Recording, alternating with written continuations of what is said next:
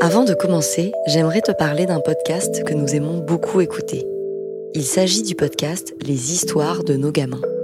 Un podcast inclusif et artistique avec des héros qui te ressemblent.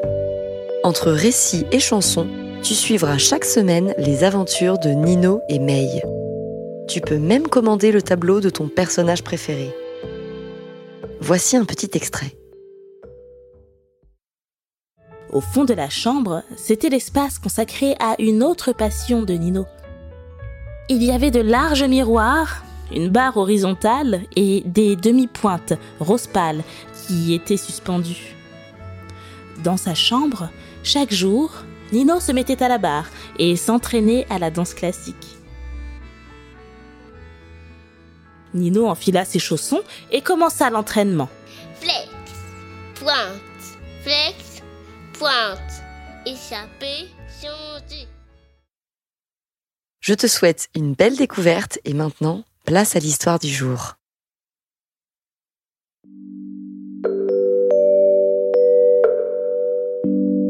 Bonjour les enfants et bienvenue dans mes premières histoires.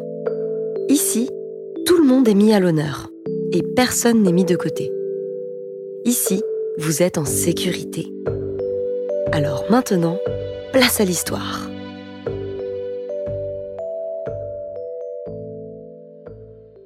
Aujourd'hui, tu vas découvrir l'histoire Le mot qui fait mal, écrite par Zoé Bird du compte Instagram Les histoires de Zoé.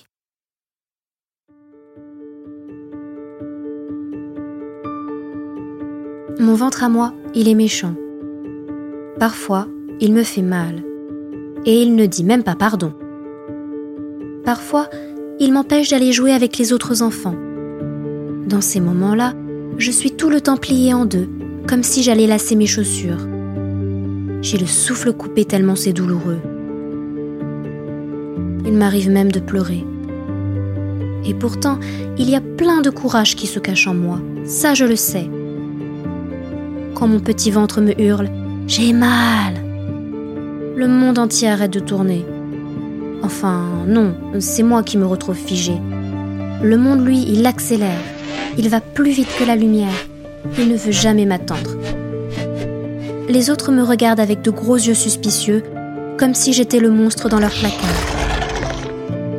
À l'école, les maîtres et les maîtresses trouvent que j'exagère, que je joue aux malades imaginaires, parce que de toute façon, si j'avais un vrai handicap, j'aurais un fauteuil roulant, ou à la rigueur des béquilles. Je les ai entendus une fois dire tout ça et se plaindre de moi. Bien sûr, ça me rend triste qu'on puisse penser des choses aussi horribles. Mais encore plus que tout, ça me met en colère. C'est injuste.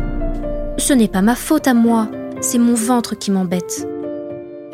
Et même mon ventre, ce n'est pas vraiment sa faute. S'il me fait tout ça, c'est à cause de ma maladie. C'est elle qui l'a rendu méchant. En plus, elle ne veut même pas partir. Elle restera là toute ma vie, cachée au fond de moi, à me jouer des mauvais tours. Ma maladie, elle porte un nom trop long et trop compliqué. C'est un mot qui fait au moins mille lettres. Je n'ai pas assez de doigts pour toutes les compter. Son nom, c'est un mot qui fait mal. Ce mot-là, il parle à ma place quand je n'en ai pas envie. Je veux aller jouer, le mot murmure Pas maintenant. Je veux aller aux toilettes, le mot dit Plus vite. Je veux apprendre des choses à l'école, le mot crie Va dormir. Je veux simplement m'allonger et rêver. Le mot hurle Ah non, tu as trop mal. Je répète Je suis là, je suis là. Et il répond Tu es invisible. Je ne suis pas d'accord. Je veux qu'on me voie. Je me sentirai encore plus seule, comme si tout le monde m'avait abandonnée. C'est trop nul. Ce mot-là, j'aurais voulu que les médecins ne le prononcent jamais. Ce mot-là, il me fait frissonner des oreilles aux pieds. Ce mot-là, je l'entends partout, chez les docteurs, dans ma classe et même dans la bouche de mes parents. Ce vilain, il aime prendre la place de mon prénom. C'est comme s'il essayait de vivre ma vie. Mais c'est la mienne. Je ne le laisserai pas faire. Ce qu'il y a dans ma tête et dans mon cœur, c'est plus fort que tout. C'est la plus grosse force de tout l'univers. Alors moi, puisque c'est ça, j'arrête de dire son nom. Peut-être que comme ça, il finira par disparaître. Et même si ce n'est pas le cas, peut-être qu'une fois, rien qu'une fois, on oubliera qu'il est là. Et puis comme ça, il ne me définit pas. Toi qui te caches à l'intérieur de moi, tu m'entends? Je ne me laisserai pas faire. Tu ne m'auras pas. C'est pas toi qui choisis qui je suis. Maintenant, ça suffit. Je suis fatiguée, épuisée même. Mais j'ai décidé que je me battrai contre toutes les bêtises du méchant mot. Il me fait souffrir, oui, mais pas peur. Donc, quand il m'embêtera encore, je lui tirerai la langue. Na Bien fait pour lui. De toute façon, aujourd'hui c'est mercredi et il n'aime pas vraiment ce jour-là. Le centre de loisirs a dit qu'il ne pouvait pas s'occuper de moi. Encore des gens bêtes. Tant pis pour eux. C'est eux qui ont peur de moi en fait, les froussards. Comme tous les mercredis, je vais chez mamie. Elle est géniale, ma mamie. C'est la meilleure et la plus gentille. C'est comme si elle avait des super pouvoirs. Au début, quand on a découvert le poteau rose, ça n'a pas été facile pour moi, ni pour elle, ni pour tout le monde. Surtout pour moi quand même. Mais mamie, elle a toujours été là pour me venir en aide. Un peu trop même parce que bon, elle a eu un peu de mal à comprendre que je pouvais encore faire des choses. Après que je lui ai parlé de ce que je ressentais, elle a tout de suite compris et on a cherché à s'adapter. C'était chouette. Sûrement les plus beaux souvenirs de toute ma vie. Maintenant, on a décidé qu'elle prend soin de moi et qu'en échange, moi, je prends soin d'elle. Je lui apporte une couverture bien chaude quand elle a froid aux jambes. Et elle, elle me fait la meilleure soupe du monde quand j'ai du mal à manger. J'aime trop ma mamie. Avec elle, je me sens en sécurité et je rigole tout le temps et je peux m'allonger n'importe quand sans qu'elle se mette à ronchonner. Elle a même inventé une formule magique de bonheur qui met des paillettes dans le cœur.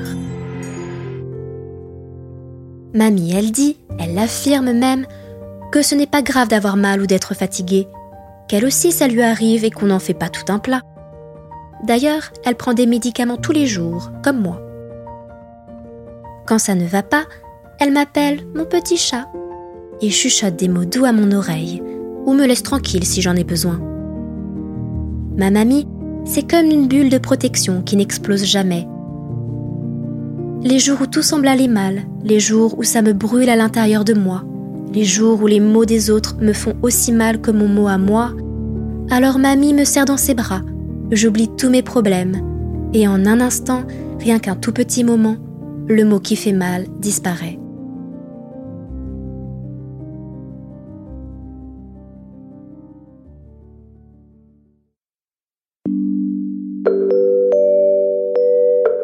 Et voilà, c'est la fin de cette histoire. J'espère qu'elle t'a plu. Si tu veux découvrir d'autres histoires de l'écrivaine Zoé Bird, je t'invite à te rendre sur son compte Instagram, Les Histoires de Zoé. À bientôt pour de nouvelles aventures.